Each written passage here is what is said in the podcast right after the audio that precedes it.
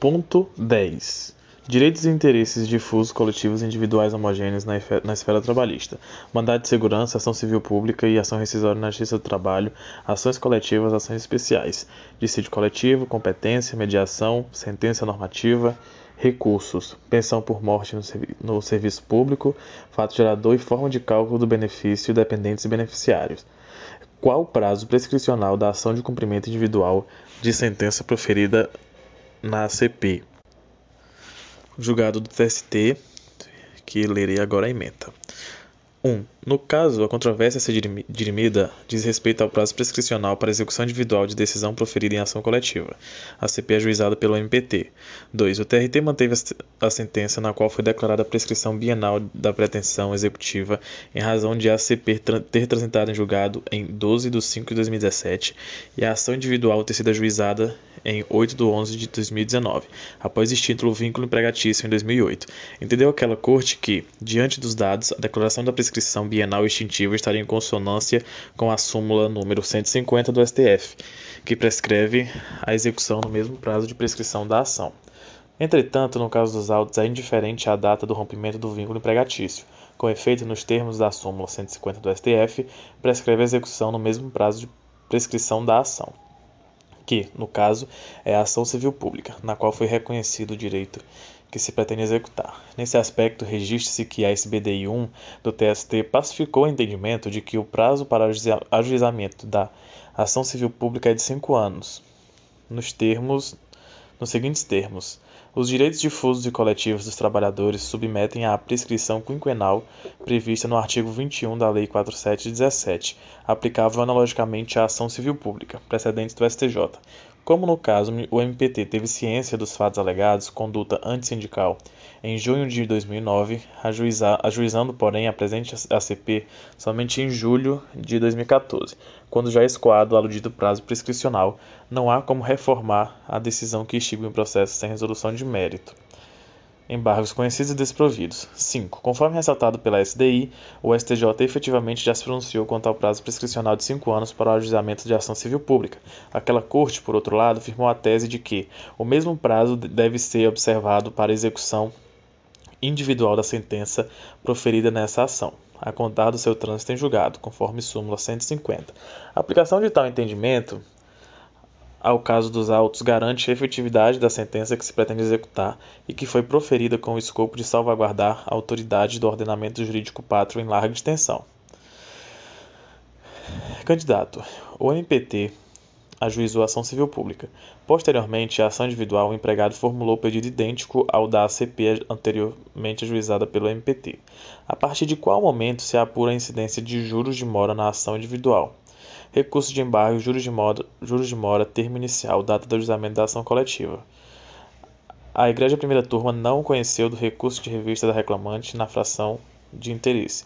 Concluiu que os artigos apontados não amparam a sua pretensão, pois não asseguram o pagamento de juros de mora a partir da interposição de ação coletiva que ensejou o interrompimento do prazo, a interrupção do prazo prescricional. O arresto colacionado, oriundo da segunda turma, registra a tese de que os artigos 883 da CLT e 39 da Lei 8.117 ensejam o conhecimento e provimento do apelo com idêntico pedido. Com efeito, nos termos dos artigos 219 caput do CPC 73, vigente à época do, dos fatos, 883 da CLT e 39, parágrafo 1 da Lei 8.177 de 91, combinado com a OJ 359 da SDI1, o anterior ajuizamento de ação coletiva pelo sindicato com identidade de pedidos interrompe prescrição e constitui moro devedor, razão pela qual deve ser considerado como termo inicial da incidência dos juros quanto aos pedidos deferidos em reclamação individual, tal como pleiteado pelo reclamante. OJ 359 da SDI. Substituição processual, sindicato, legitimidade, prescrição e interrupção. A ação movida por sindicato na qualidade de substituto processual interrompe a prescrição, ainda que tenha sido considerada parte legítima de causa. Cabe ação rescisória para combater acórdão regional que deixou de pronunciar a prescrição quinquenal arguida em recurso ordinário. Aí aqui tem um julgado TST. Trata-se de ação rescisória em que se pretende desconstituir acórdão que rejeitou a prejudicial de prescrição arguida em razões de recurso ordinário. A recorrente, então reclamada, ausente na audiência, foi considerado revel e confessa, razão pela qual a prescrição quinquenal não foi analisada na sentença. Em sede de recurso ordinário, arguida prejudicial pela reclamada, o Tribunal Regional limitou-se a manifestar sobre a impossibilidade de aplicação da prescrição de ofício, não acolhendo a arguição de prescrição quinquenal. Nos termos do artigo 193 do Código Civil, a prescrição pode ser alegada em qualquer grau de jurisdição, pela parte a quem aproveita. No mesmo sentido, a súmula 153 do TST preconiza que não se conhece a prescrição não arguida em instância ordinária. O entendimento do TST é, portanto, no sentido de que a prescrição pode ser arguida até o recurso ordinário, ainda que não levantada em contestação. Precedentes. Não obstante a inaplicabilidade na Justiça do Trabalho da prescrição de ofício, como previsto no artigo 487.2 do CPC, observa-se que a prescrição foi arguida na última oportunidade para a parte fazê-la na instância ordinária, qual seja nas, nas razões de recurso ordinário. Assim, é rescindível a decisão prolatada sem a pronúncia da prescrição quinquenal invocada pelo réu em observância do disposto no artigo 193 do Código Civil. Ademais, não há que se falar no óbice da súmula 33 do TST, uma vez que a questão já se encontra pacificada desde 2003 nos termos da súmula 153. É possível o pedido de desconstituição do acórdão regional que não analisa a prescrição arguida e contestação, mas não renovada no recurso ordinário?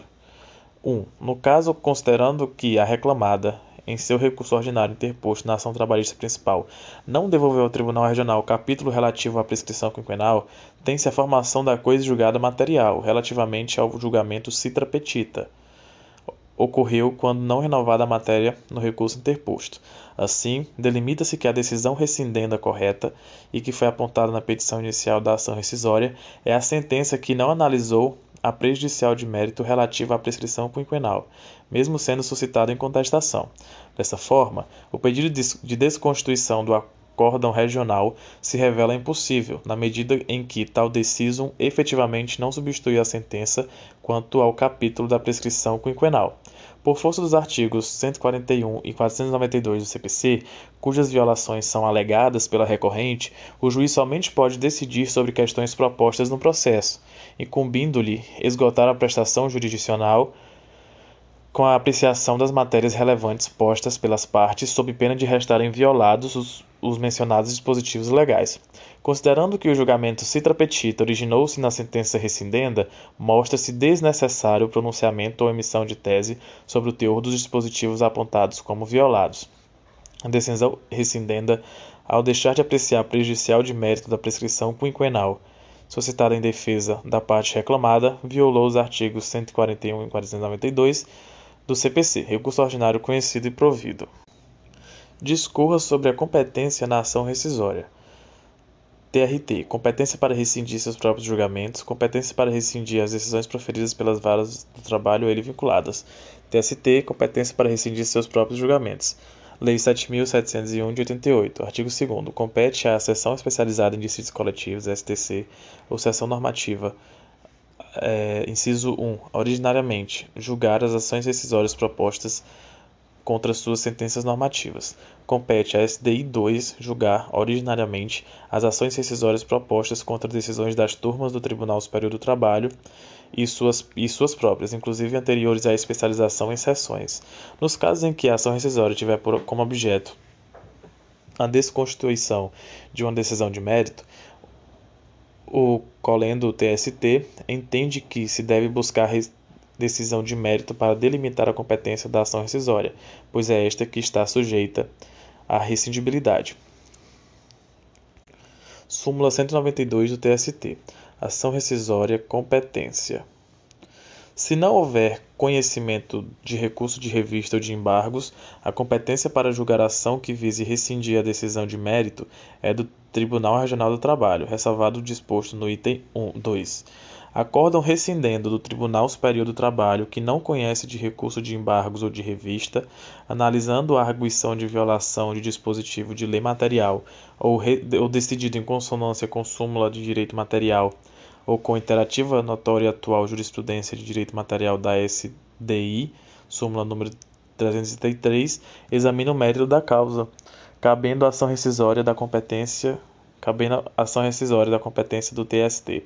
Sob a égide do artigo 512 do CPC 73, é juridicamente impossível o pedido explícito de desconstituição de sentença quando substituída por, por acórdão do Tribunal Regional ou superveniente sentença homologatória de acordo, que puser fim ao litígio. Na vigência do CPC 73, é manifesta a impossibilidade jurídica do pedido, do, pe, do pedido de rescisão de julgado, de julgado proferido em agravo de instrumento que, limitando-se a aferir o eventual desacerto do juízo negativo de admissibilidade do recurso de revista, não substitui o acórdão regional, na forma do artigo 512. A decisão proferida pela SBDI em agravo regimental, calcada na súmula número 333, substitui o acórdão de turma do TST, porque emite juízo de mérito, comportando, em tese, o corte rescisório. O CPC de 2015 passou a permitir o ajuizamento de ação rescisória da decisão que, embora não seja de mérito, impeça. Artigo 966, parágrafo 2 Nas hipóteses previstas no inciso, nos incisos do CAPT, será rescindível a decisão transitada em julgado que, embora não seja de mérito, impeça 1. Um, nova propositura da demanda ou 2. admissibilidade do recurso correspondente. Qual o juízo competente para desconstruir tais decisões que não são dotadas de mérito? Na hipótese 1, ou seja, da nova propositura da que impeça, decisão que impeça a nova propositura da demanda, deve-se atacar a última decisão que impediu a propositura da nova ação. Assim, se a última decisão é da vara do trabalho do TRT, a competência do TRT. Por outro lado, sendo a última decisão do TST, a competência do TST.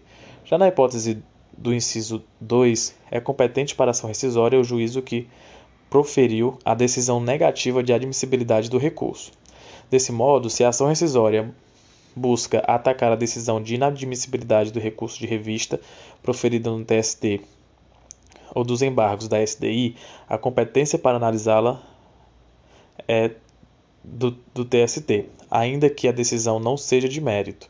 Por outro lado, se a, a inadmissibilidade foi proferida pelo TRT, a competência será do TRT.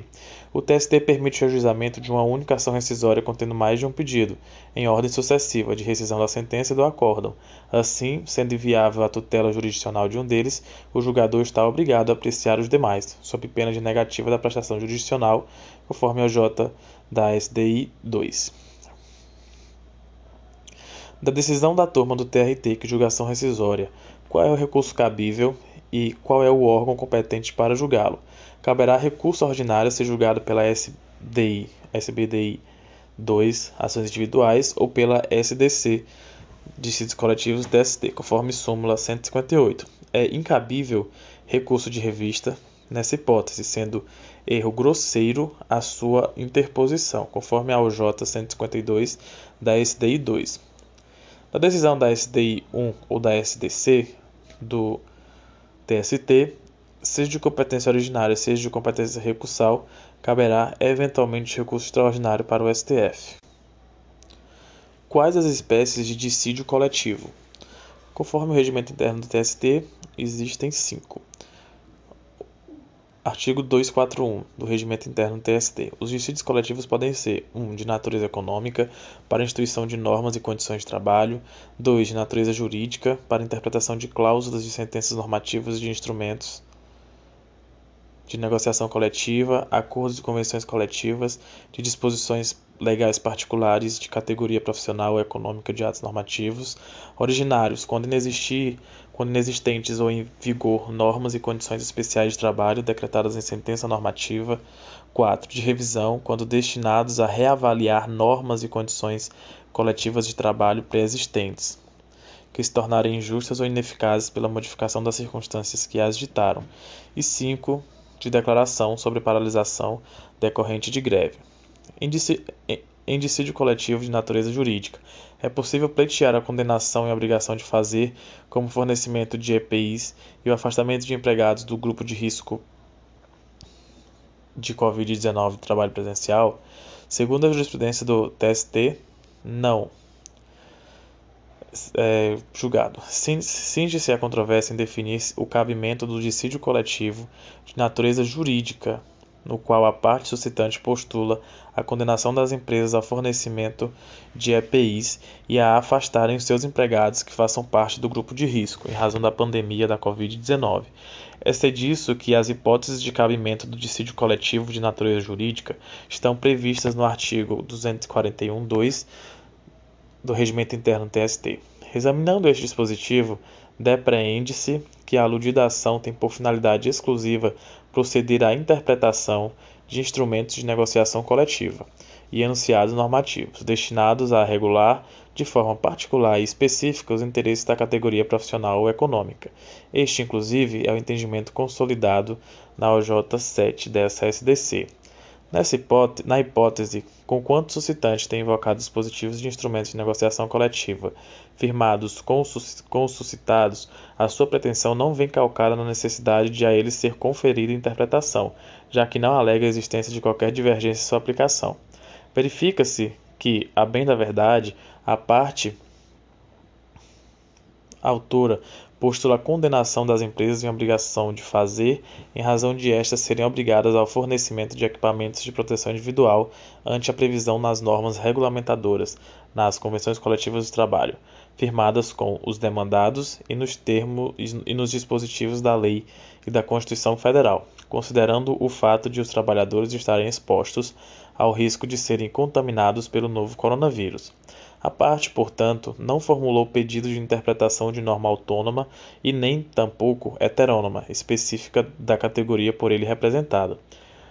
O seu pedido, tal como examinado, destina-se à obtenção de provimento de natureza mandamental, decorrente da indiscutível obrigação de, de os empregadores garantirem um meio ambiente de trabalho adequado aos seus empregados e a fornecerem equipamentos de proteção, a teor dos artigos 157 e 156 da CLT e do artigo 7 20 da Constituição Federal.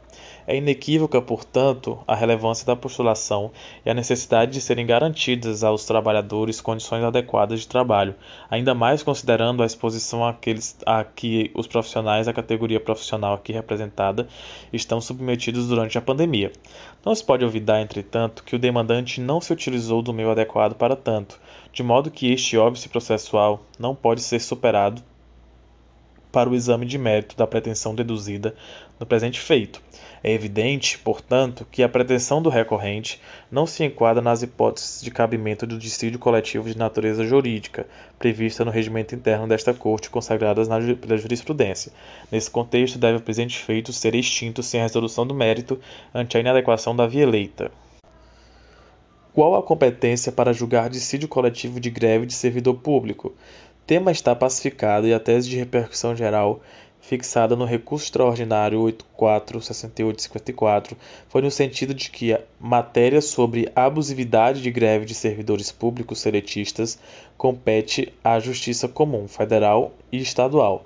A tese produzida em decisão majoritária tem a seguinte redação: a Justiça Comum Federal Estadual é competente para julgar a abusividade de greve de servidores públicos seletistas da administração direta, autarquia e fundações públicas. Assim, não deve ser analisada a relação da entidade com quem está ela vinculada, mas sim a natureza jurídica dela, se pública ou privada. Dessa forma, ainda que seletista a relação, a Justiça Comum, e a do Trabalho, terá competência para julgar a abusividade de greve envolvendo empregados públicos da administração direta autárquica fundacional.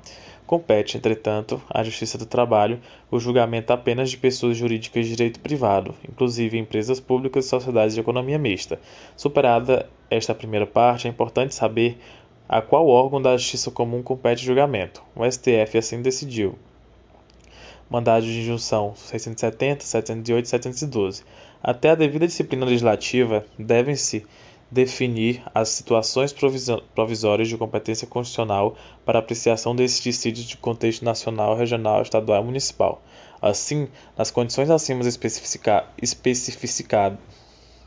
especificadas, se a paralisação for de âmbito nacional ou abranger mais de uma região da Justiça Federal, ou ainda compreender mais de unidade da Federação, a competência para o dissídio de greve será do STJ, por aplicação analógica do artigo 2 1A da Lei 7.701.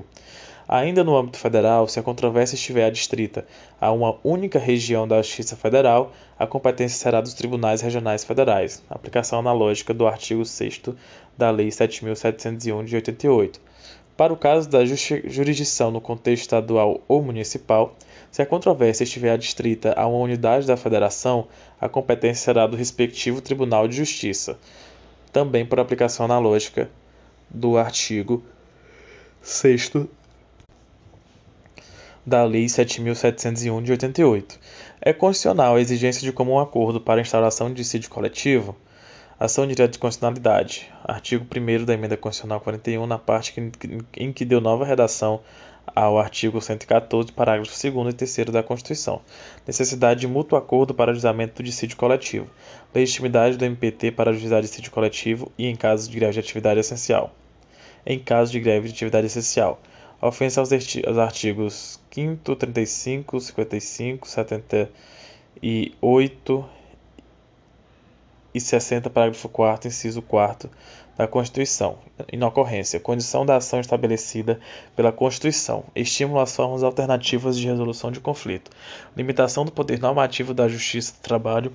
Violação aos artigos 7 inciso 36 e 8 3 e ao princípio da razoabilidade, inexistência, recomendação do Comitê de Liberdade Sindical da OIT, devida intervenção do Estado nas relações coletivas de trabalho, dissídio coletivo não impositivo, reforma do Poder Judiciário que visa dar celeridade processual e privilegiar a autocomposição, importância dos acordos coletivos como instrumento de negociação de conflitos, mútuo consentimento, precedentes.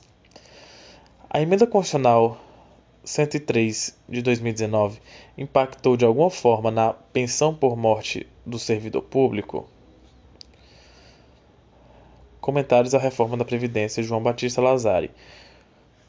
Nos regimes próprios, o parágrafo 7 previa duas situações. A.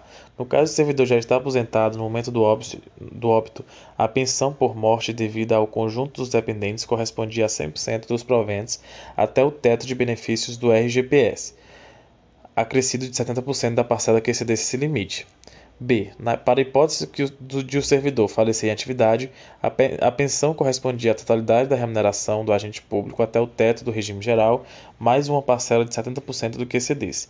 Pensando unicamente na redução de gastos, a emenda constitucional 103 reformulou o cálculo do benefício de pensão, retomando critérios previstos na Lei Orgânica da Previdência Social de 1960.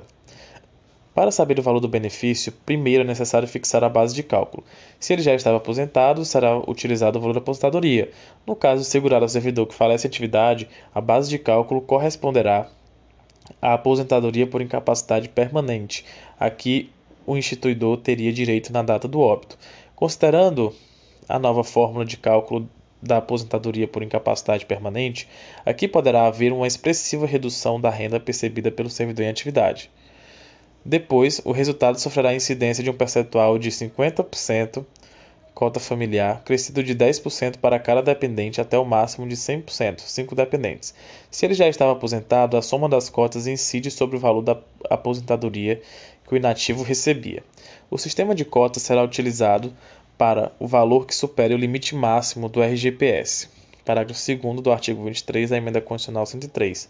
Quando não houver mais dependente inválido ou com deficiência intelectual, mental ou grave, o valor da pensão será recalculado na forma do disposto no caput, parágrafo 1. Havendo interesse do segurado em evitar futuras discussões sobre o quadro clínico do dependente, restou a possibilidade de condição do dependente ser previamente avaliada por perícia biopsicossocial realizada por equipe multiprofissional, nos termos do artigo 23, parágrafo 5 da Emenda Constitucional 103.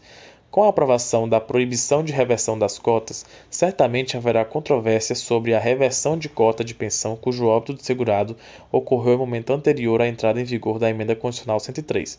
Por exemplo, no caso de pensão concedida para três dependentes em face de falecimento de segurado no ano 2018, se os filhos completarem 21 anos respectivamente em 2024 e 2025, duas interpretações seriam possíveis. Seria possível sustentar que, apesar de o direito à cota cessar na vigência do novo regramento constitucional, aplicado o entendimento de que a, é a lei vigente na data do óbito do segurado que regra o pagamento do benefício, haveria direito à reversão.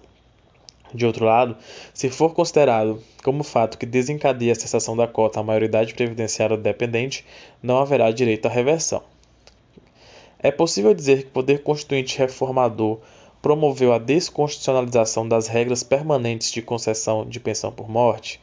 É, nota técnica do Ministério do Trabalho e Economia. É, das pensões de servidores públicos civis dos estados, do Distrito Federal e dos municípios. A Emenda Constitucional 103 promoveu a desconstitucionalização das regras permanentes de concessão de pensão aos dependentes dos servidores públicos civis e todos os entes da Federação, remetendo a sua regulamentação para a lei do respectivo ente federativo, de modo que o parágrafo 7 do artigo 70 da Constituição passou a ter aplicabilidade diferida, ou seja, eficácia limitada. Constituição Federal, artigo 40, parágrafo 7. Observado o disposto no parágrafo 2 do artigo 201, quando se tratar de única fonte de, fonte de renda formal oferida pelo dependente, ou seja, deve ser o valor mínimo, deve, deve ser pago o valor de salário mínimo, no caso em que se trate de uma única renda única fonte de renda formal. O benefício de pensão por morte será concedido nos termos da lei de respectivo ente federativo, a qual tratará de forma diferenciada as hipóteses de morte de servidores de que trata os parágrafos, o parágrafo 4 b decorrente de agressão sofrida no exercício ou razão de função. O novo regramento quanto à pensão por morte previsto no artigo 40, parágrafo 7 da Constituição é aplicável ao Rio de Janeiro? O, município do Rio de Janeiro ainda não promoveu alteração na sua legislação nesse tocante, aplicando-se, portanto, o regramento anterior à emenda constitucional 103. Nota técnica: é, para o lugar das disposições transitórias da emenda constitucional 103, com vistas a remediar a eficácia da norma sobre pensão por morte do artigo 40, parágrafo 7 do corpo permanente da Constituição, o Poder Constituinte Reformador recepcionou expressamente e pro tempore as normas constitucionais e infraconstitucionais anteriores à, à entrada em vigor daquela emenda, assegurando-lhes a continuidade da vigência em face dos Estados, do Distrito Federal e dos municípios, com eficácia plena e aplicabilidade imediata, até que sejam promovidas alterações na legislação dos respectivos regimes próprios, quando, então, a sua eficácia estará exaurida. A Constituição estabelece algum piso em relação à pensão por morte? Se sim, em qual circunstância? Ainda que a norma supracitada tenha eficácia limitada, no caso do artigo 40, parágrafo 7, ela contém uma prescrição constitucional mandatória, cujo cumprimento é obrigatório para todos os entes da Federação, por força de remissão expressa ao parágrafo 2 do artigo 201 da Constituição, que estabelece o piso de um salário mínimo para a pensão por morte no âmbito do RPPS. Quando esse benefício se tratar de uma única fonte, fonte de renda formal oferida pelo dependente, essa ressalva não se estende ao RGPS. Essa ressalva não se estende ao RGPS, já que foi mantido o piso de um salário mínimo para o benefício, benefício desse regime, que substitui o salário de contribuição ou rendimento do trabalho do segurado. É possível a concessão de pensão por morte vitalícia? Em que hipótese aplica-se ao município?